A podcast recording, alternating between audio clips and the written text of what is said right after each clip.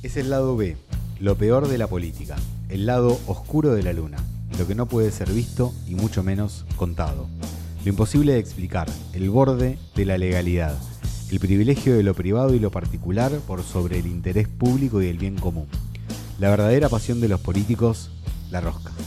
La política requiere de confianza, de instituciones y mecanismos para reducir la incertidumbre, de interacciones repetidas y regladas formal e informalmente la política requiere articular intereses divergentes y ampliar el espacio de intersección. La política democrática se hace con rosca, porque la rosca es el capital social de los políticos. La campana sonó. En juguetes perdidos, ¿reivindicamos la rosca?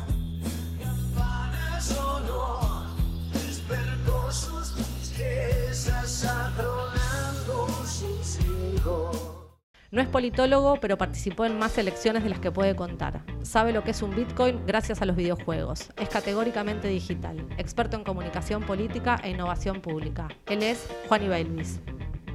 No es periodista, pero tiene una vieja radio espica. Es hincha fanática de River, profundamente analógica. Feminista y sabe más de lo que puede contar. Es graduada y profesora de la carrera. Ella es Mara Pegoraro. Este podcast es una paradoja. La política es confusa, contradictoria, a veces ineficaz, pero también indispensable. Desde la ciencia política nos proponemos revisar las imágenes instaladas en favor de reivindicar la ciencia como clave de interpretación y la política como actividad humana. Bienvenidos y bienvenidas a Juguetes Perdidos. Este es el podcast de la carrera de Ciencia Política de la Universidad de Buenos Aires. Bueno, buenas tardes, buenos días, buenas noches. Episodio 6, Juguetes Perdidos. Llegamos al final, Juaní. Estamos cerrando este primer, eh, la primera temporada de Juguetes Perdidos, así que eh, nos guardamos una sorpresa para el final. Esperemos salga tan bien como los anteriores, confío que sí. Eh, el nombre de este episodio es Juguete a Rosca, con lo cual no necesito hacer demasiadas explicaciones. Vamos a hablar básicamente de la rosca política, la tan mentada, la tan denostada y a la vez tan deseada y admirada rosca, rosca política. Lo que hicimos en esta oportunidad es eh, entrevistar a dos académicos y un periodista, tratando de comprender cuál es la mirada que ellos tienen de la rosca. Y esta, esta vez el episodio va a tener una diferencia con los anteriores, que es que al invitado especial que tenemos en el piso eh, le vamos a dar la palabra casi desde el arranque.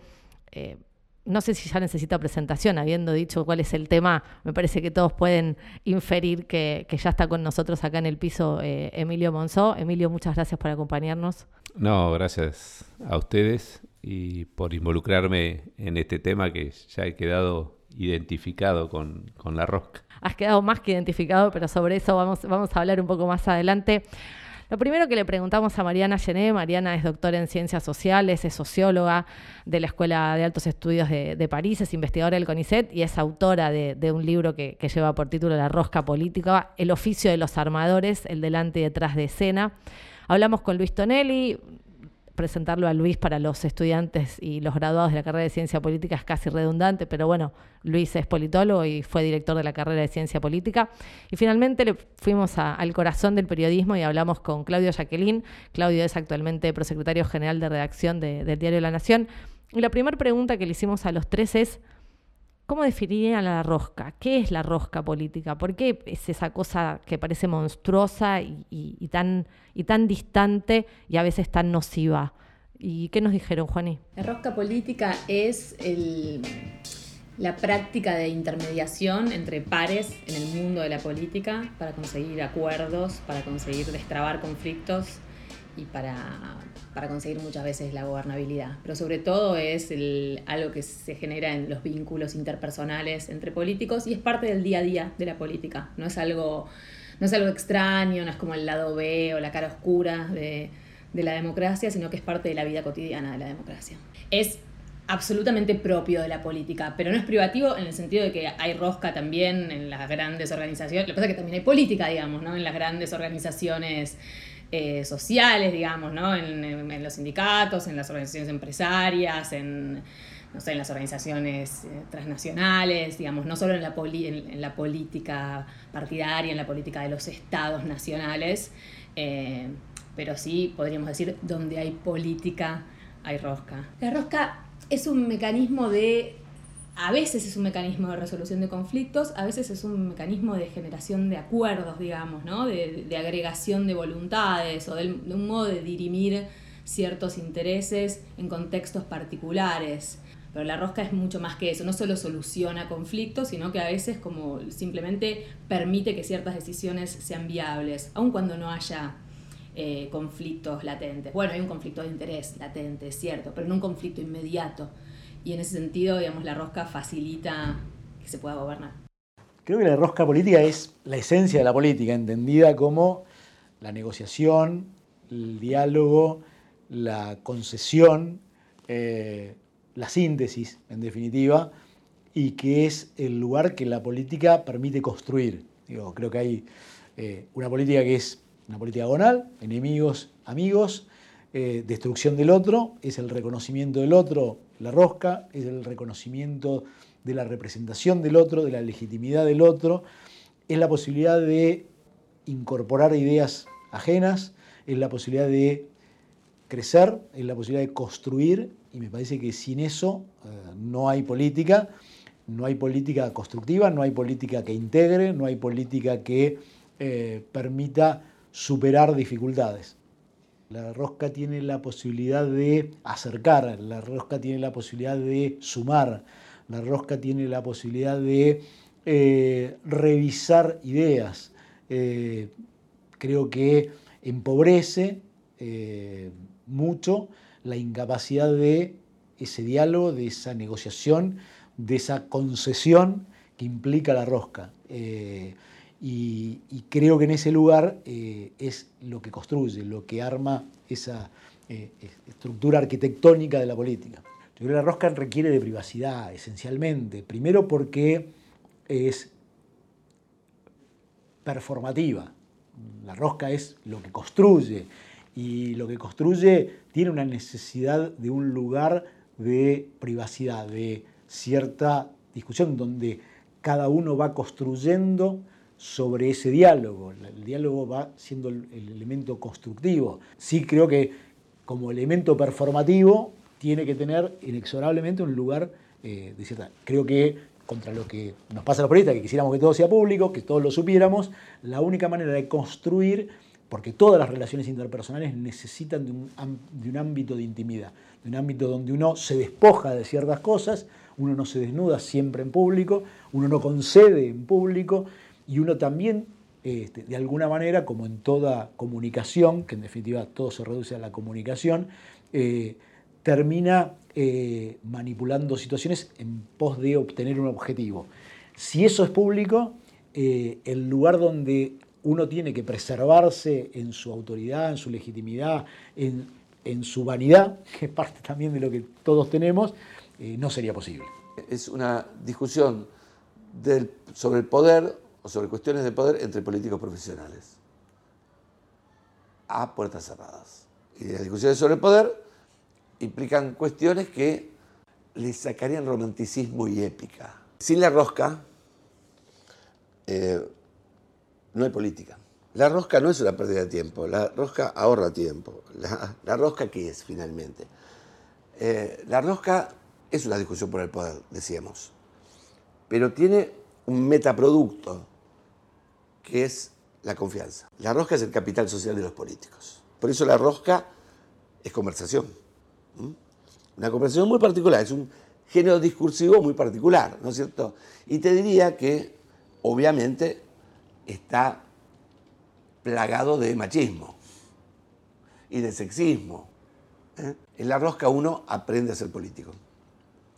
La política se aprende, casi te diría, con, con una suerte de, dichos picarescos. Así como nosotros en la ciencia política aprendemos a partir de papers, la política tiene los dichos picarescos. ¿eh? Llega un proyecto de ley, eh, ¿no? Si lo cajonea, dice hay que pegar al chancho para que salte quién es su verdadero dueño. ¿Es verdad, Emilio, que cuando se cajonea un proyecto de ley eh, se enuncia esto que dice Luis, que hay que pegar al chancho para que salte su verdadero dueño? ¿Hay algo de eso? Sí, hay algo de eso, pero, pero quiero tomar algo de, todo el conjunto. Eh, creo que fueron definiciones fantásticas, eh, claras, Y en el momento que estamos viviendo, y cuando lo resalto por la denostación que tiene la palabra, quizás por la... A veces se falsea la rosca y, no, tiene, y no es productiva. Pero en este momento que está viendo el mundo, porque lo pongo, lo, hago más abarcativo, eh, eh, el mundo donde la gente, principalmente una gran dificultad que tiene es la soledad y que busca comunidades virtuales y no comunidades reales, pierde la posibilidad del diálogo, pierde la posibilidad del, del pensamiento crítico y tiene un diálogo pero virtual, muy sesgado por la comunidad que elige participar.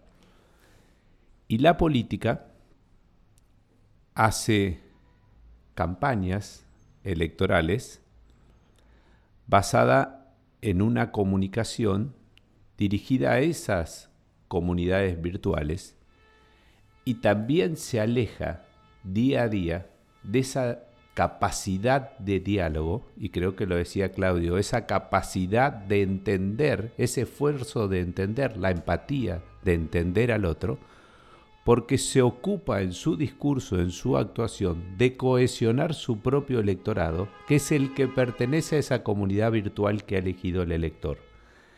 Entonces, tenemos una sociedad muy fragmentada, que esa fragmentación tiene consecuencias en la política, porque también nosotros nos fragmentamos, nos polarizamos, nos aislamos, no dialogamos y no transformamos la realidad.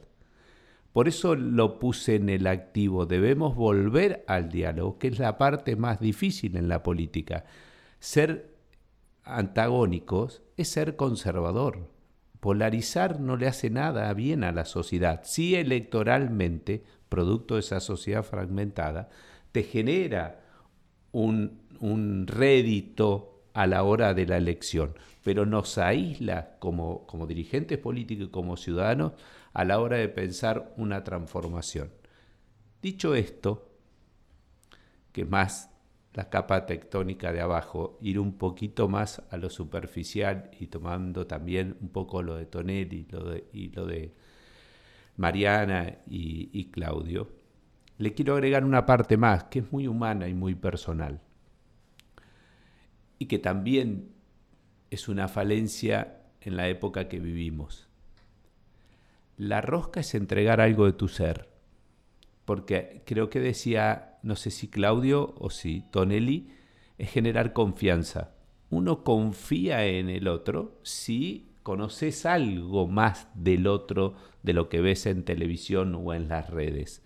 La rosca es privada, la rosca es personal, la rosca es llevar, invitar a alguien a tu casa, que conozca tu familia, tu vida, yo siempre le digo, seguramente vos te vas a ir con una sensación distinta a mía si vas a mi casa. Mejor o peor, pero alguna percepción de algo más te llevas de esa persona cuando te invita a tu casa.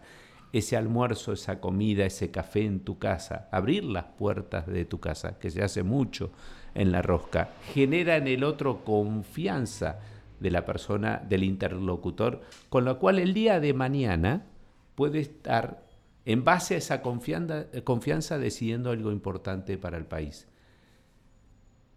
Yo me junté muchas veces con Pichetto los cuatro años que fui eh, presidente de la Cámara de Diputados y él no era de nuestro espacio político, pero era el que articulaba el Senado de la Nación. El 90% de las reuniones tienen que ver con cosas personales. Pero eso es generar confianza. Pichetto sabe bien mi familia, cómo está, cómo está compuesta, qué hago de mi vida y yo sé de la vida de Miguel. A la hora de hablar una ley, esa confianza en el ser, ganás el 90% del tránsito hacia el éxito de un acuerdo político. Entonces yo le agregaría a estas tres definiciones esto de dar algo de lo que sos. Porque en el momento que estamos viviendo también, todo es lo que pareces. Sos un actor las 24 horas del día y no te bajás la máscara. porque hasta bajar la máscara puede ser peligroso para ese electorado que vos estás mirando. Y acá lo que necesitas en la rosca, que la persona que estás viendo dejes de ser ese actor. Y eso es lo que buscas. ¿Dónde lo encontrás? Es difícil, pero ¿dónde encontrás al ser? Te pregunto, vos hiciste visible la rosca, la enunciaste. Eh, hasta, hasta, hasta tu reivindicación, la rosca formaba parte del discurso de los políticos y de los politólogos y mediáticamente, y la ciudadanía en general la percibía como algo negativo. ¿Por qué la anunciaste? ¿Qué, te llevó en el ejercicio de un cargo institucional como ser presidente de la Cámara a, visibilizar todo esto que vos estás definiendo como rosca y contemplando lo que decían Luis, Mariana y, Claudio? Y se juntaron varias cosas. Esto fue producto de mi tercera elección, me parece, como presidente de la Cámara de Diputados. Y yo tenía un discurso bastante formal y conservador escrito como presidente de la Cámara, muy aburrido. Y, cuando escuché las razones por las cuales me estaban eh, eligiendo nuevamente presidente, eran tan sentidas y tan fuertes que dije contesto desde el estómago. Y, y fui a, sentarme a la presidencia, porque en ese momento estás sentado en la banca como, como un simple diputado hasta que te eligen. Y en el trayecto fui muy emocionado este, y todas las palabras fueron sentidas y tenía que ver con, con, lo que siento de la política, todo lo que habían dicho, que me salió sin pensar. después seguí con el papel y Gioja me dijo, ¿por qué te volviste al papel? me dijo, vino Gioje y dice, ¿por qué no, no seguiste? Porque si seguía, digo, acá me estoy diciendo una raya media complicada, pero me salió de adentro. Me salió de adentro por, porque sentía mucho lo que escuchaba, porque sufrí eh, y lo sufro y, en ese momento fue el espacio que yo integraba, pero ahora es general. Eh, este sistema de, comunicación a través de las redes, las cuales eh, asumo, y obviamente esto es parte del mundo que vivimos, pero esa necesidad, mi espacio en parte, tuvo a la rosca como un elemento a denostar, a la militancia como también una herramienta eh, no observada con, con respeto, de hecho, a la militancia le llamaban voluntarios y al dirigente lo llamaron facilitadores. Pero eso todo tiene una ideología y una filosofía, que es estar liviano frente al vértigo y a la demanda de los medios o de los nuevos medios de comunicación. Porque cuando vos tenés un militante y tenés un dirigente, lo que te genera esos actores, producto de la rosca y del conocimiento personal, son responsabilidades hacia ellos. La intermediación política para mí tiene un valor. Entonces, cuando reivindico la rosca, reivindico también eso, que a mí me tenía muy angustiado. Eh, para mí la persona que legitima Pellegrini, le respeto mucho esa legitimación que tienen Pellegrini en Puan o en Funes y, esa, esa, intermediación vulnerada por las redes y, pensar que ese es un voluntario o un facilitador para bajarle o bajarte vos la responsabilidad frente a ese dirigente, todo eso me había dolido y mucho. Era mi última asunción como presidente y los discursos que me precedieron me invitaron a que el mío salga del estómago. Em, me voy a quedar con, varias cosas de las que dijiste y me parece que hay, algo bastante interesante en esto que, reiteras de la confianza y en esta cosa que, dice Luis, que es una conversación sobre el poder.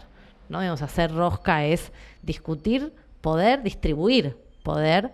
Eh, es algo que se hace privadamente, pero no necesariamente en la oscuridad, ¿no? Digamos, el, esto que vos planteas de, la privacidad de, que alguien vaya a tu casa a tomar un café. Bueno, y en ese sentido Lo siguiente que nosotros le, preguntamos, y, en esta vuelta Luis nos dio, nos dio una respuesta bastante interesante, es si la política puede funcionar sin rosca. Eh, te propongo que escuchemos lo que nos contestó Luis y que después nos digas vos qué, qué opinás. Que la rosca quiso ser reemplazada varias veces. Eh, y de verdad. Un momento fue el de la nueva política. Eh, cuando uno se encontraba con los eh, exponentes conspicuos de la nueva política, esta, digamos, esta ilusión que se genera con la crisis del 2001, eh, digo lo otro, que se gestó con muchísima más, si querés, capacidad de volumen, capacidad de dinero y volumen en, capacidad humana, digamos, este, que tuvo ligado a empresarios, y que era la rosca es una pérdida de tiempo. Porque acá lo que importa es la gestión.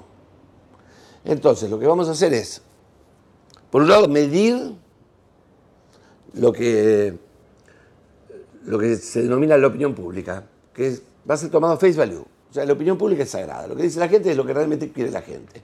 Pero bueno, ellos tomaron la gente como un dato de la realidad, no algo construido, y tomaron entonces esas opiniones como verdades reveladas de esa gente y en todo caso considerándolos como un conjunto de individuos. A partir de ahí, esas demandas llegaban al, centro procesador y gracias a la gestión, este, que se pensaba como un algoritmo, en última instancia, ¿no es cierto? Una, serie de procesos que determinaban después que de ahí saliera un producto y la gente estaba contenta. Eh, se encontraron con un problema, que el Estado era algo más complejo, más viscoso, eh, quizá más importante, con muchísimo más poder, pero con muchísimo menos poder para alinearlo. Eh, y se fueron frustrando. Y tardíamente descubrieron la rosca. En parte lo que, lo que dice Luis también me, llama mucho la atención porque en, esta búsqueda de aquello que dice la gente que quiere, ¿no? Una de las cosas que dice la gente que quiere o que aparece en las encuestas es el humano, ¿no? Digo, el costado humano de, de, aquellos que uno tiene que votar.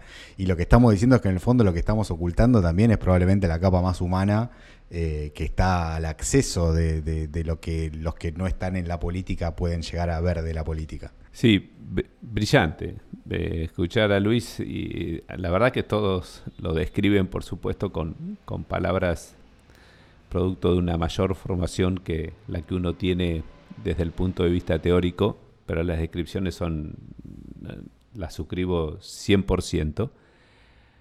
Se subestimó, eh, hoy más grave aún, porque hoy nos denudamos todos los días en las redes.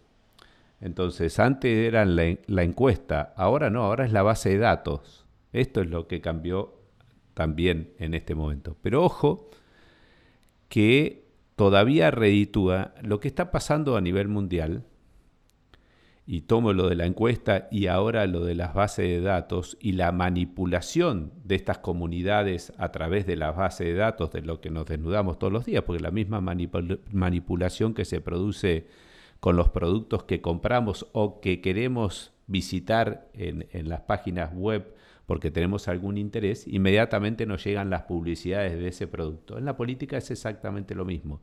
Hoy ya casi el, encuestador está de modé, hoy ya el que tiene las bases de datos es la persona más importante para hacer una campaña.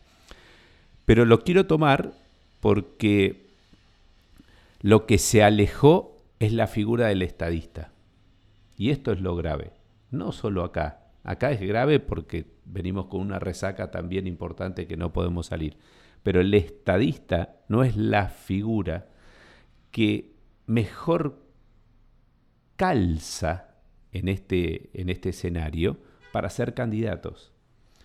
Nosotros estamos transitando una campaña, terminando una campaña en la provincia de Buenos Aires a nivel nacional. Y si yo le pregunto a ustedes dos cuál fue el pensamiento que dejó la campaña, no me lo sabrían contestar, porque yo tampoco lo puedo contestar y somos profesionales de esto, ustedes son estudiosos de esto, yo me dedico a la política y la verdad que era discursos totalmente vacíos, con imágenes fuertes eh, y que se promocionan mucho más esas imágenes que los contenidos.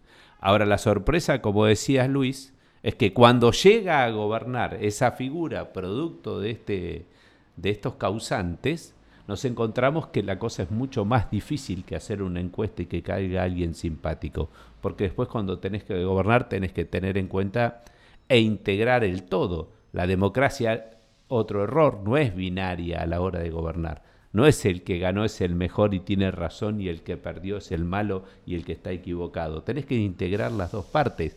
Y hay razones desde el origen de las personas. El otro es el, es el otro. Por las cuales, y uno tiene que hacer el esfuerzo de entender a ese otro para que la democracia sea lo más inclusiva.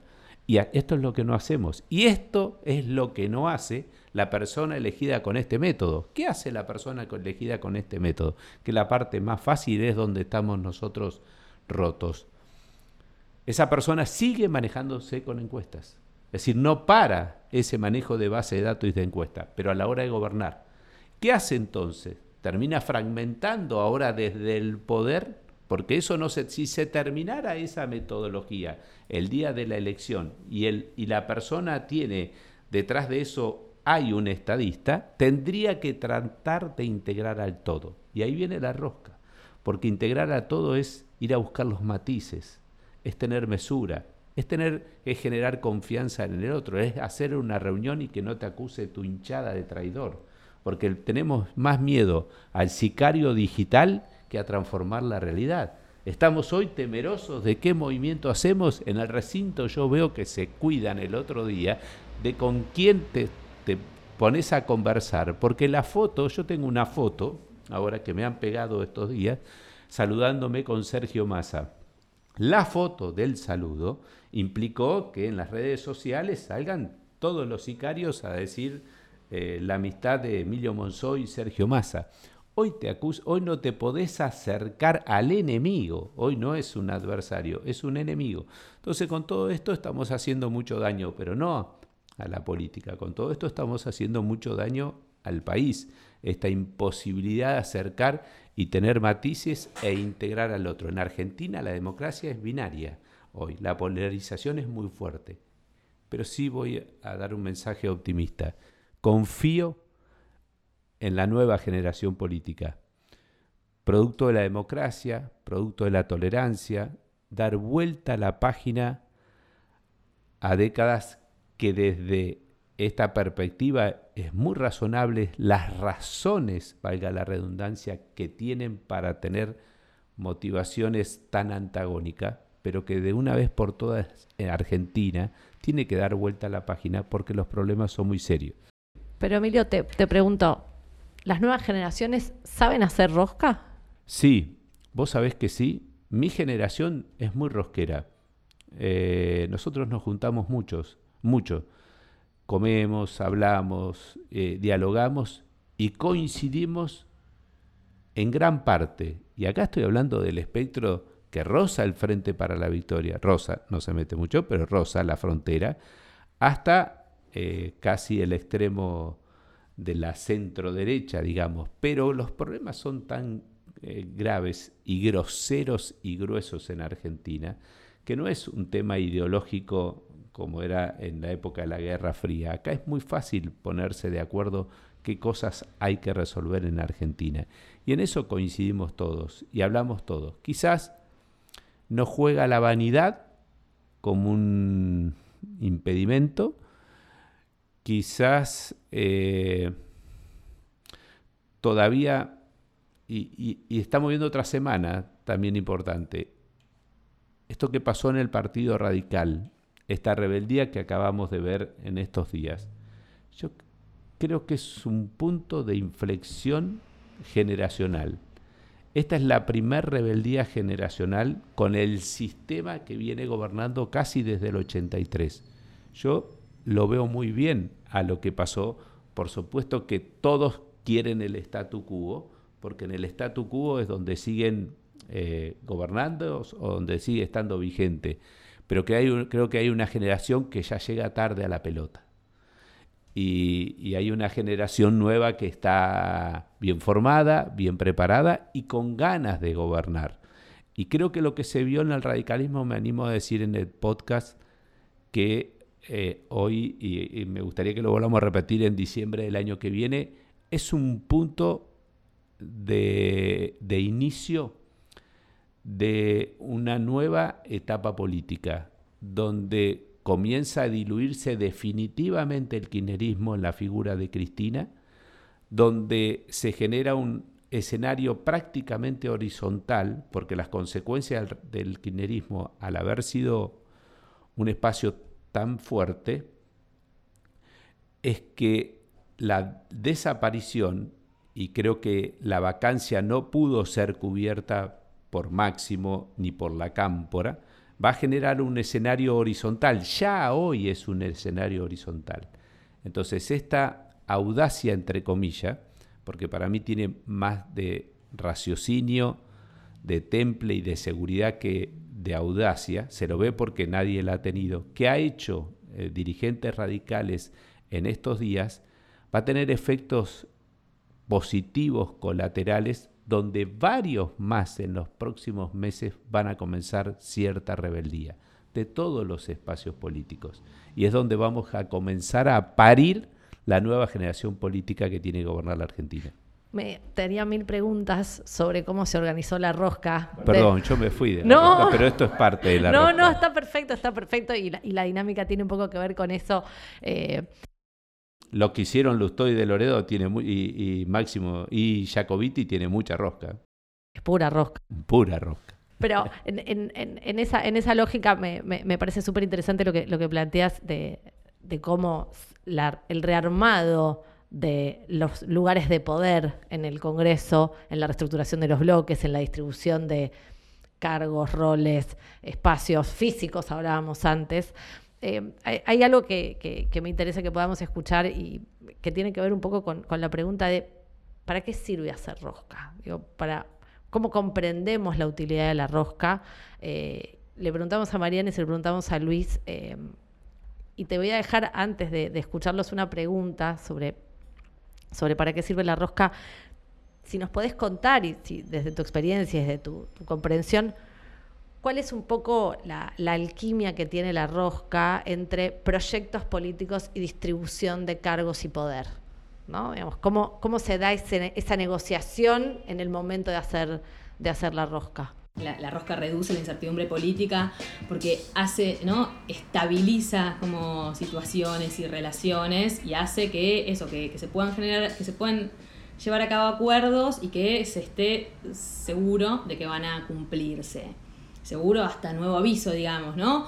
Pero que cuando se, cuando se acuerda algo, eso se, se, hace, digamos, ¿no? Y en ese sentido eso es uno de los grandes códigos, ¿no? Hablábamos de los códigos, eso es uno de los grandes códigos, ¿no? Tener palabras, ser confiable, ¿no? Tener palabras, ser confiable y poderla cumplir en el sentido de tener la vocación de cumplirla, pero también los medios para que, ¿no? Cuando, cuando exige ordenar a otros, cuando exige desembolsar presupuestos, recursos o lo que fuera.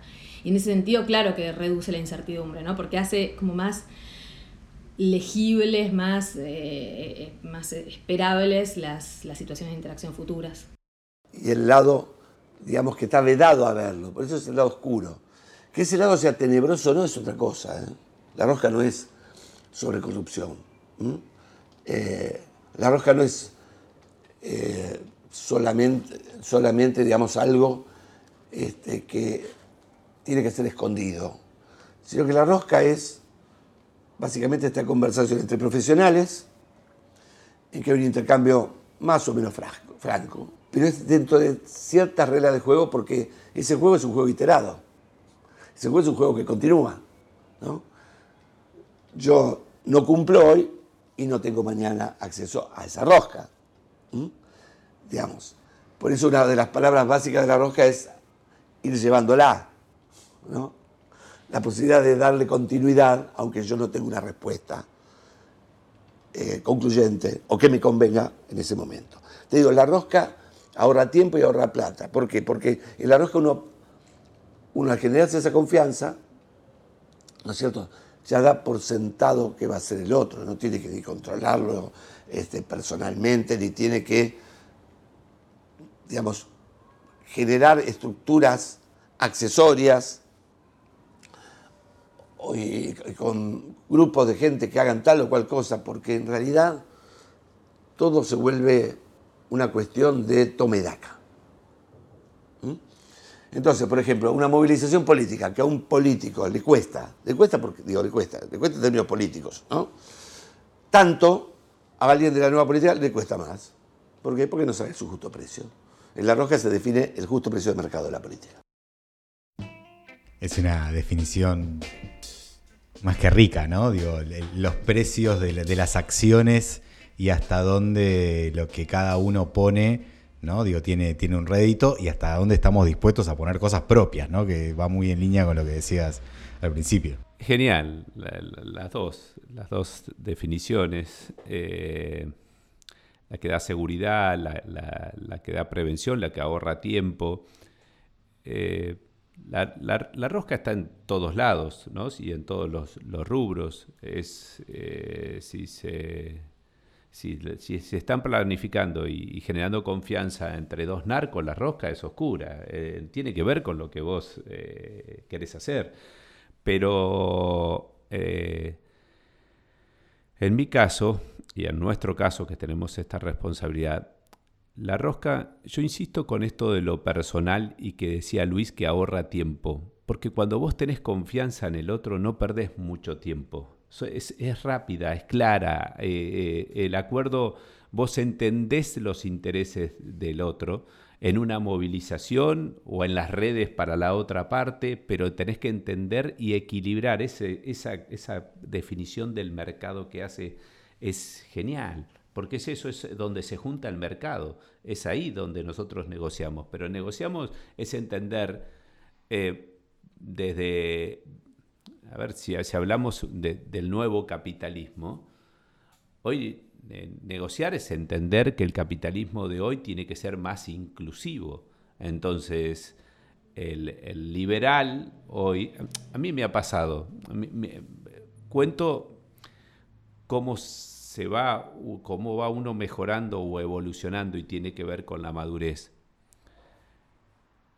uno cuando es joven es un mal rosquero es casi directamente proporcional.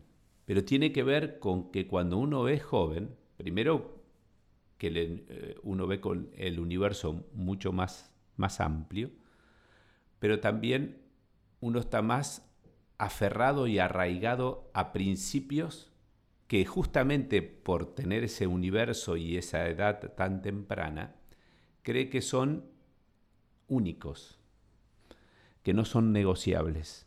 Por eso uno sale a la calle, quema, rompe, hace, eh, eh, la juventud genera eso. Y que a mí me encanta esa parte del motor. Y entiendo y digo, bueno, acá está el combustible que extrema posiciones. Y yo vengo de la UCD, vengo de la Guerra Fría, derecha-izquierda, liberales y socialistas, y, y bueno, y era blanco o negro. Y para mí en la edad de la juventud era blanco o negro mal. Y la verdad, hoy soy un peronista romántico, no soy, porque no existe más el peronismo, pero soy un peronista romántico. ¿Por qué? Porque cuando entré a una unidad básica, entendí el conjunto. Y eso que soy un pueblo chico. Pero cuando venía de la UCD entendía ideológicamente una parte. Cuando entré a la unidad básica vi la sociedad en su conjunto, en un mismo lugar. Y eso te obligaba a entender el porqué del otro. Ahí entendí mucho este ejercicio de la rosca y que tiene que ver con la empatía con el otro. Y la madurez va haciendo que uno entienda, y tiene mucho de psicología, el por qué el otro es así o es otro. Es el otro. El punto es el otro. A muchos el otro le molesta. Uno el buen rosquero hace un esfuerzo para entender casi al extremo al otro, y te digo, al de la izquierda ortodoxa, y el por qué las razones y por qué es su discurso y por qué sus principios y por qué los defiende de esa manera. Pero eso te lo da la madurez, eso te lo da el tiempo, eh, te, lo da también las crisis y las derrotas. Yo soy producto de más derrotas que triunfo. La derrota te, te genera una introspección em, eh, donde vos ves tus defectos, donde vos comprendés y para poder salvar tus defectos la posición del otro. Yo creo que tiene que ver mucho también con la madurez y el temple y la edad. Decís algo eh, bastante interesante que tiene que ver con la intransigencia no es un valor, ¿no? Digamos, está romantizada y pareciera que cuanto más intransigente una o uno es, más, más convencido y convencida está y entonces y más serio políticamente políticamente sos. Eh, pero te, me, tomo de lo que de, lo, que decís y eh, todos em, em, coinciden en que la rosca es buena, ¿no? Digamos, la rosca hace bien, además de ser necesaria. Eh, y uno va aprendiendo esto, esto que dice Luis, ¿no? Digamos, la rosca es, ir llevándola, ¿no? Digamos, es, es, ir empujando un tronco con otro, ¿no? Digamos, esa figura que, nosotros usamos en ciencia política, que es, se llama técnicamente log rolling, ¿no? Digamos, que es cuando un tronco empuja al otro y es, la rosca de la sanción de las leyes. Eh, es eso es eso. Pero para eso hay que tener mucha paciencia, mucho temple, esto que dice Luis, de que nosotros, y, gente, y la gente se pone ansiosa, pero vos cuando estás haciendo todo eso es porque estás integrando al todo, porque es muy fácil. Hoy los populismos tienen que ver con la simpleza a problemas complejos. Entonces es mucho más fácil, eh, eh, a nosotros, a los que tenemos este discurso del medio, los sicarios de los dos lados nos matan todo el tiempo por este tipo de, discurso o, de reflexión o, de concepto de vivir la política. Pero creo que es ahí donde nosotros tenemos que apuntar para cambiar la Argentina. Yo, fíjate los actores de esta elección. Hubo varios vacíos y varios simples. Es decir, mucha simpleza el problema de la Argentina. Sin embargo, en la incertidumbre, el loco, el loco en la incertidumbre, tiene mucha prédica, porque el loco está seguro de sus cosas. Y la gente está con mucho miedo y mucha incertidumbre. Entonces el loco dice, eh, eh, hay que, no sé, cualquier barbaridad, todos al paredón. Y dice, bueno, dice la sociedad, acá vemos un tipo seguro. Los, los, los desequilibrados en momentos de gran incertidumbre tienen mucho espacio político. Y lo vimos en la historia. Por eso hoy es un gran problema lo que estamos viviendo post pandemia en el mundo entero. Y hay un libro hoy, eh, Cómo mueren las democracias, ¿eh? y que está hablando y que te habla cómo inició Chávez, cómo inició Mussolini, cómo se inició eh, Hitler. Y la verdad que eran los tipos que no tenían nada que perder, que vos decías, y bueno, que vaya loquito, dijo la élite política de ese momento. ¿Por qué? Por la incertidumbre que había posguerra mundial. Entonces dice, en este contexto, ¿por qué no lo dejamos loquito? Y después loquito fue con la seguridad loquito y lo tuvimos gobernando. Digo, estos actores, lo vacío y lo extremo con simpleza, son cosas que debemos alertarnos en este momento porque no nos llevan a ningún lado. Eh, en, este, escenario, ¿no? Digo, de consumo, ¿no? Vos planteás las redes, las diferentes formas en las cuales se conforma la, opinión pública, ¿no? Los medios claramente tienen un rol, ¿no? Y tienen un rol que muchas veces va de la mano de esta simplificación, ¿no? De lo que hace la política o cómo funciona la política para describir los fenómenos. Le preguntamos también a Mariana y a, y a Claudio cómo ven ellos e, esa relación, ¿no? Para ver hasta dónde esto tiene responsabilidad en la mala fama ¿no? de la rosca. La política no es solo rosca, sino, digamos, si la política fuera solo rosca, estaríamos en problemas sin duda, ¿no? Y ahí, hay, y ahí está por momentos el, costado que espanta de la rosca, ¿no? Lo que los medios dicen, la politiquería, la, la, baja política, la política barata, digamos, ¿no? Es verdad que cuando la política se vuelve solo eso, ¿no? Lucha a veces como demasiado demasiado presente, ¿no?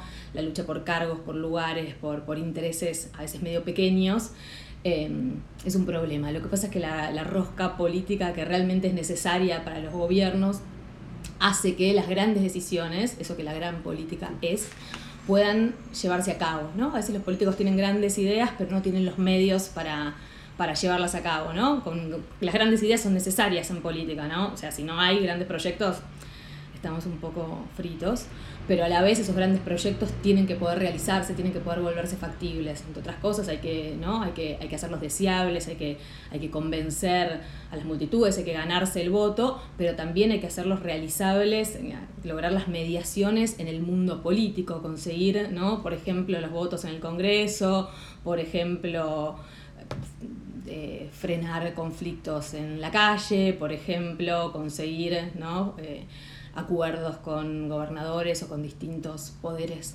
eh, subnacionales, con lo cual, digamos, esa rosca es fundamental para, para poder gobernar y para poder hacer la política con mayúsculas, podemos decir. Yo creo que se la cuestiona desde un lugar de ignorancia, de cierto analfabetismo funcional. Es eh, confundir eh, dimensiones. Y creo que las dimensiones que se confunden son las de la moral y las de la política y en, ese, en, ese, en esa construcción, eh, cuando se mezclan esas dimensiones, que son sistemas diferentes, que son ámbitos diferentes, digo, creo que la política tiene que tener moral, tiene una dimensión moral, pero no puede ser la moral. Y cuando se confunde el ser y el deber ser, y se confunde la política con la moral, entendemos que está mal eh, conceder, que está mal dialogar, que está mal eh, bajar algunas banderas, para poder aceptar al otro y para poder incluirlo y para poder construir. Ahí me parece que hay dos planos. Hay un plano que es eh, el plano de lo que la simplificación hace que venda, y esto no podemos desconocerlo, eh, lo que genera impacto, lo que genera atractivo, lo que representa aparentemente el sentir social ciudadano, donde hay mucha gente que siente que esa rosca no resuelve los problemas, que esa rosca es en beneficio de los políticos, entonces hay voces que procuran representar eso, y lo magnifican, lo caricaturizan eh, y lo denuestran. me parece que ese es uno de los problemas que tiene el periodismo cuando eh, tiene esto. Es mucho más difícil eh, muchas veces tener que defender la rosca, decir esto es parte de lo que debe ocurrir, es parte de lo que hace posible una construcción. En ese lugar hay mucho de ese periodismo que se pierde en ese juego fácil de la crítica. También colabora la política cuando la política pierde de vista el contexto donde opera la rosca. Y si la rosca ocupa más tiempo y se hace además pública, y si la discusión se traslada al espacio público de cosas que no son del interés público, que no son del interés de la sociedad o no forman parte de las demandas urgentes de una sociedad, sí se pierde de vista que eso lo que está haciendo es profundizar la idea de que la rosca es mala, de que la rosca es en beneficio de la política, de que la rosca es en desmedro de la sociedad, en desmedro de los intereses nacionales, en desmedro de los problemas de la mayoría. Digo, este me parece que es un problema que muchas veces contribuye a la política. Eh, yo separaría, y lo, definió Mariana bien, y me, gustó la parte de Claudio donde separa los planos. La, rosca, la roca eh, es indiscutible que es el camino, que es generar confianza entre las partes si queremos transformar la realidad. No hay otra. El problema somos los políticos. Si somos buenos o malos, y si somos malos, nos sentaremos a rosquear para hacer cosas malas, y si somos buenos políticos, nos rosquearemos para cosas buenas.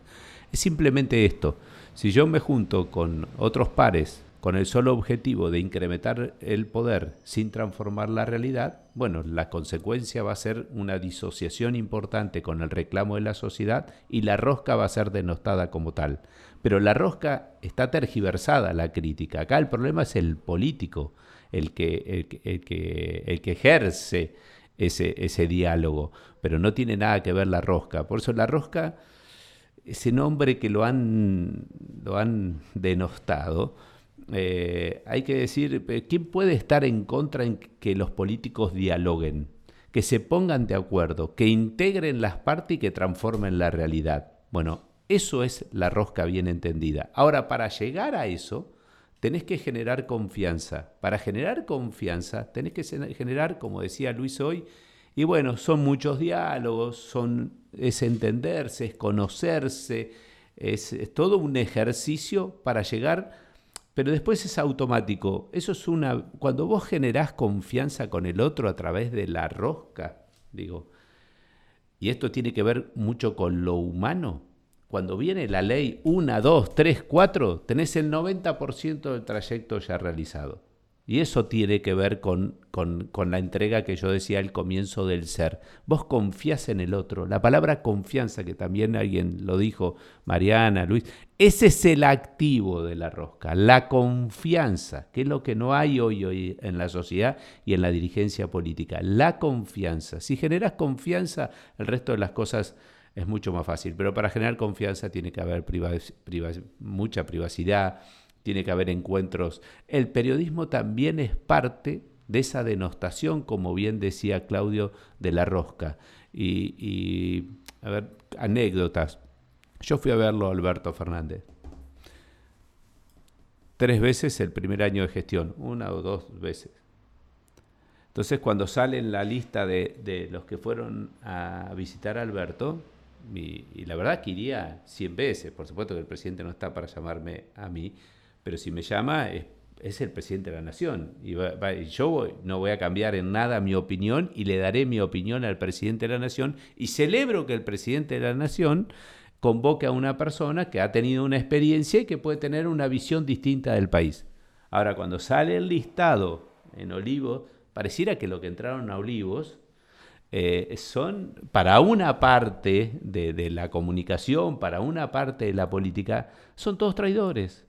Entonces lo que hace es alejar y uno tiene temor, yo no lo tengo, así me va a veces también, ¿no? Porque, porque quedas en el medio. Pero a mí el presidente de la Nación me llama hoy, mañana, pasado, yo voy a ir a hablar con el presidente de la Nación, con el presidente de la Nación, con un diputado nacional del otro bloque. Pero con el presidente de la Nación he tenido la experiencia, porque tenía tengo una relación personal de antes, de que, de que las visitas a Olivos son tomadas por una parte como una tradición. Y eso debería ser todo lo contrario. Debería haber una apreciación de que el presidente de la nación está escuchando a una persona que seguramente puede tener una opinión distinta del microclima de Olivos. Bueno, pero esto eh, también los medios de comunicación, la respuesta es contundentemente dura cuando, cuando se generan este tipo de acciones. Me pasó en el Congreso cuando, cuando dije que la cámpora tenía buenas formas y que yo tenía un buen diálogo. Pero, eso fue eh, aún hoy. Pero ¿y qué era verdad? ¿Por qué no decirlo? Si yo podía conversar y pude, dialogar durante los cuatro años con, los dirigentes de la Cámpora. Vos sabés que te escucho y, reviso las cosas que, estuvimos eh, entrevistando. Las entrevistas fueron extensísimas y no las pudimos poner enteras, aunque sería un placer poder hacerlos dialogar a los cuatro en, el, en un vivo. Y, me quedo con algo que, decís vos, que dice Mariana, que dice Luis permanentemente, y, me baja la politóloga, porque en algún momento tiene que aparecer la, politóloga que llevo dentro, que es, hay como una idea democrática, ¿no? Que es la democracia deliberativa, ¿no? Esta idea habermasiana de que la buena democracia es la democracia deliberativa. Y que vamos a mejorar, la, deliberación supone ingresar un diálogo, ingresar un debate a disposición de dejarse convencer. Y que en la contraposición de argumentos racionales resultará victoriosa la posición que mejor esgrima esa, racionalidad argumental. Los escucho describir la rosca y la rosca es democracia liberativa, que luego hace posible la toma de decisiones en una democracia representativa.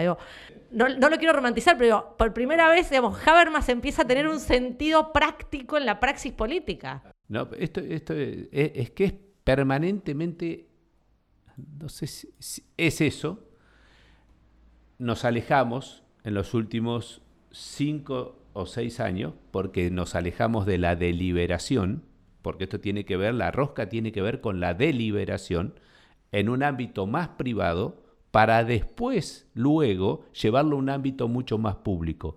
Pero es mucho más sano tener acordado lo que vas a exponer en lo público, mucho más hoy con las redes sociales, porque si vos haces un scrum de algo convencido, podés afrontar distinto lo que, lo que, cuando vos lo expones públicamente. Yo disiento cuando hablan ahora del Fondo Monetario Internacional. Nosotros lo hicimos también. El presidente Macri llama a un acuerdo a los gobernadores.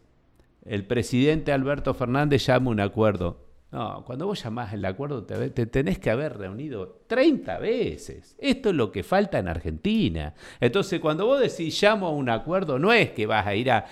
¿Qué hacen acá? ¿Qué es el llamado al acuerdo? Es ir a sacarte una foto en la Casa Rosada. No es más que eso, no es rosca, no es nada, nada. No transformamos absolutamente nada. Es que los gobernadores o quienes vayan a la Rosada ya los reciben con un paper, con una decisión ya tomada no rosqueada, ya que ponemos el término, no negociada, no hablada, sin confianza, van todos dudando, ¿qué va a pasar? ¿Dónde me va? Puedo poner un mal término, ¿dónde me va a cagar? Entonces salís y ya tenés arreglado algunos medios para decir algo en la reunión para no quedar mal con tu propio electorado, porque no hubo rosca, no se juntaron anteriormente y tendrían que haberse juntado para, para, que un presidente de la nación diga voy a llamar a un acuerdo político nacional, se tendría que haber reunido ya 20, 20, 20 veces con los actores de la oposición. Entonces, cuando dice eso, porque si no, ¿qué pasa? Lo desgastás a este tema. Porque vos decís, llamo a un acuerdo nacional, el acuerdo no existe, no va a existir y la gente dice, esta gente este, no nos saca más. Esto es todo una mentira, los acuerdos nacionales. Entonces, para hacer el pacto de la Moncloa en España, se reunieron 500.000 veces, estuvieron trabajando, escribiendo. ¿Sabes qué? La coalición alemana actual, que asume, asumió ayer, ¿no? En estos días, que termina el periodo de Merkel. Esa coalición tiene el Partido Verde y el Partido Liberal. Estuvieron 100 días, 100 días escribiendo los programas de gobierno. Nadie sabe en Alemania, ahora sí, cuáles eran los programas de gobierno.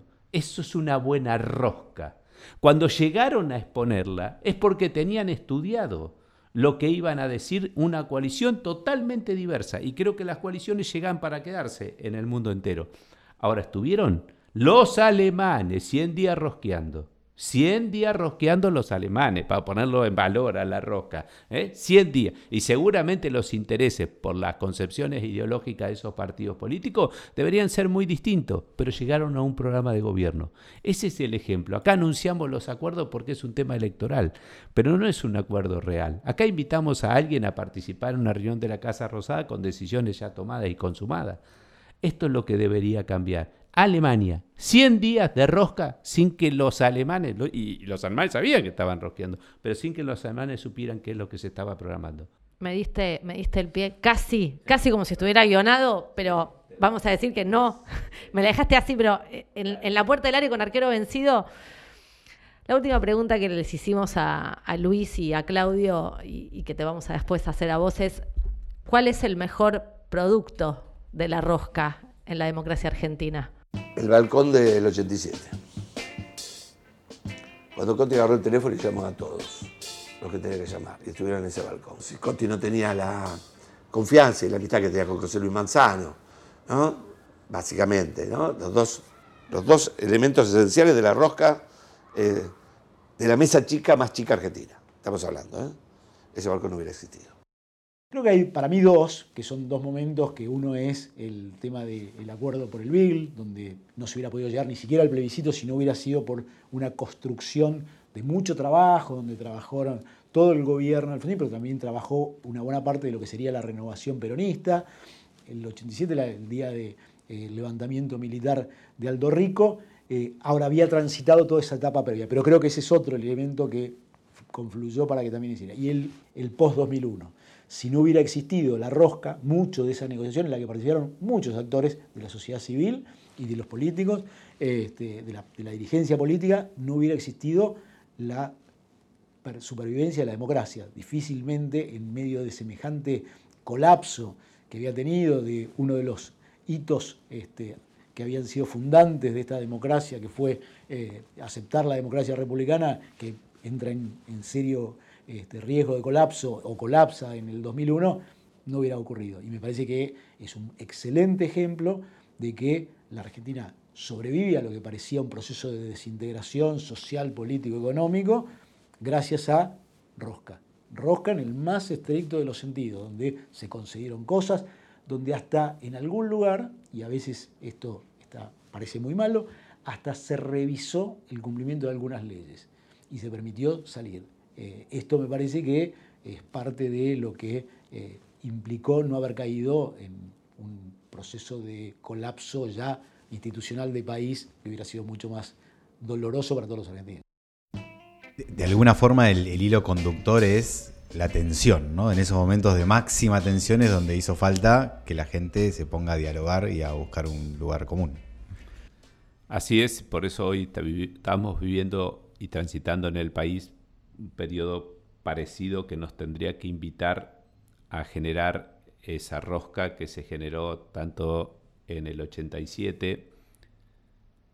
No fue un periodo de crisis, pero la rosca de la reforma constitucional del 94 fue una rosca también muy importante. Menem era un gran rosquero, una persona que, que generaba empatía permanentemente con el otro, lo quiero destacar este, persona denostada en alguna parte por ese motivo, pero era un, muy buen rosquero y un tipo y una persona que pacificaba las crisis. La de Alfonsín también, el Cotino Siglia trabajando denodadamente para lograr esa mesa, es un actor fundamental en ese periodo. 2001, si bien fue dentro de un caos mayor que estas dos anteriores que, acabo de describir, pero una gran rosca para estabilizar en ese momento el país y para que Dualde se haga cargo. Es consecuencia de, muchos análisis previos, de muchas de muchos errores, prueba-error, porque ahí hubo mucho prueba-error, pero, pero lograr, logró la rosca política o la élite política poder salir de esa situación. Y voy a agregar una más partidaria o de espacio. La rosca por la cual generamos Cambiemos.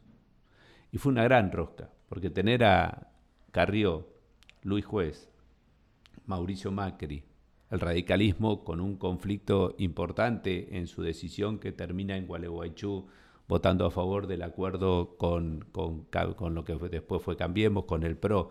Todo eso fue de una rosca sin parar durante mucho, pero mucho tiempo era todo el tiempo generar confianza en actores que ni siquiera se hablaban, que muchos se insultaban. En Córdoba juntar Oscar Aguat, Mestre, eh, Luis Juez, eh, El Pro y etcétera, fue una cosa que parecía, eh, si, si vos lo relatabas antes, imposible. ¿Sabes cómo? Un asado, eh, me dediqué yo, un almuerzo, el encuentro personal, aliviar, tenían denuncias penales entre ellos, entender que el objetivo de la Argentina los trascendía, porque ese es el punto también principal, es, es domar vanidades. Cuando en la gran rosca el armador lo que hace es domar vanidades, esa es la función y domar esas eh, vanidades y entender que hay algo que te trasciende, eso también se logra con la rosca, convencer que hay algo mucho más que tu protagonismo, que, que vos tenés que ponerte a disposición de eso. La reunión de Carrió con Mauricio Macri en San Isidro, que fue una reunión reservada, y no sé si alguna vez la dije, fue de una rosca de, de de, muchos meses para lograr la reunión, de mucha reserva, porque cuando nosotros salimos y, y estuvo la foto de Carrió Macri, hubo muchos meses previos para lograr ese encuentro y después la exposición. A mí me tocaba el rol de armador, eh, y el armador es rosquero, el, que, el que tiene que, compatibilizar todos, eh, todos estos intereses. Y la verdad, mi principal activo fue la baja exposición. Es difícil ese rol si vos sos una persona muy expuesta o tenés un objetivo que tiene que ver con la exposición. No iba, fui mil veces a cada provincia de este país. Si habré salido en los diarios tres es mucho, porque la reserva era mi capital principal, porque en la reserva yo conocía a los jugadores. Entonces también quiero ponderar, digo, eh, lo otro fue muy importante, los otros tres hitos a nivel país. Pero esta también fue una rosca muy importante porque por primera vez se armó una alternativa de gobierno para ganarla el kirchnerismo. celebro que, des el ejemplo de, la rosca para armar, cambiemos juntos, porque me parece que da cuenta de que, por lo menos y por suerte, la democracia argentina no es excepcional. Y entonces, si la rosca sirve para construir políticamente, para armar coaliciones, para ofrecer elencos de gobierno, para discutir proyectos, para armar planes, quiere decir que hay una infraestructura democrática que está consolidada. Y, me parece que, en eso vale, vale, vale, vale destacarlo porque permanentemente eh, nosotros en la facultad sobre todo discutimos esta idea de que la democracia argentina no está consolidada, ¿no? Digamos, si la democracia, oh, creo que la respuesta de Luis y, Claudio van en esa línea, ¿no? Digamos, la rosca permitió la consolidación democrática y no es menor en el destaque de la consolidación democrática y en la reivindicación de, la rosca. Te robo las, eh, las, palabras. Eh, de mi parte me quedaría cinco horas más. El podcast no puede durar cinco horas, el episodio final. Eh, de Emilio, muchísimas gracias por venir a conversar con nosotros. Ha sido un gustazo que nos dimos. Eh, Juani, un placer hacer temporada 1 de Juguetes Perdidos. Nos vemos en temporada 2. O quizás nos vemos antes. Gracias. Gracias. Gracias a ustedes.